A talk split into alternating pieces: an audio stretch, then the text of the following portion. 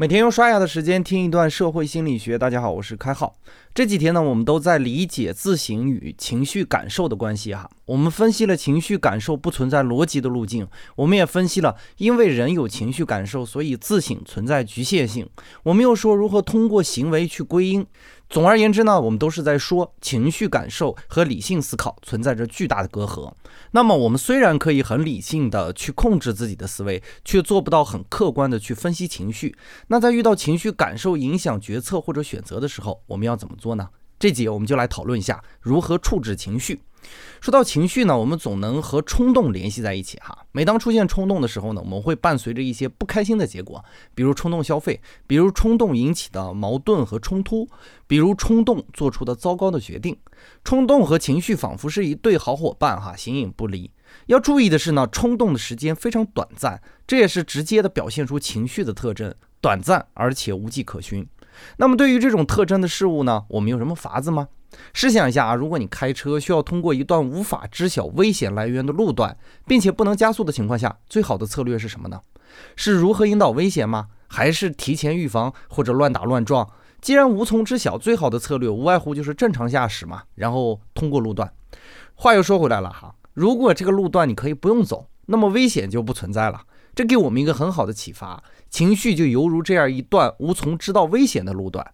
那么，或者该干嘛干嘛，或者让这个路段先消失，这才是正确的路径。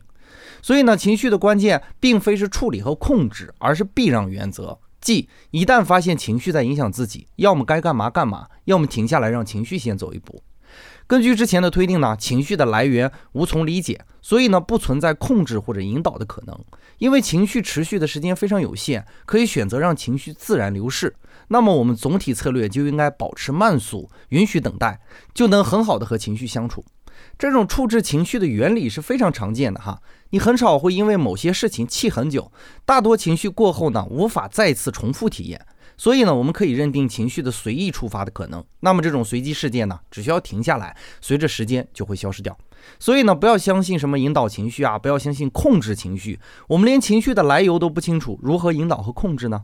所以呢，给大家提供一种简单的处置情绪的办法。在意识到情绪已经干扰决策的时候，请闭上眼睛，默背一分钟的古文哈。高中的时候都学过什么爱莲说啊，生于忧患，死于安乐都可以。如果你信佛呢，就可以尝试背背心经；喜欢道德经呢，就可以背几段道德经。随着你闭眼睛开始背诵，情绪呢也就随着慢慢消失了。就比如我昨天去考驾照嘛，昨天也停更了哈。大家都知道，科三上路考试本来是信心满满的啊，但是第一遍的时候油门有点急，超速了啊。回来的时候准备考第二次的时候，我自己本来已经解决的紧张问题又回来了，然后我开始发抖啊。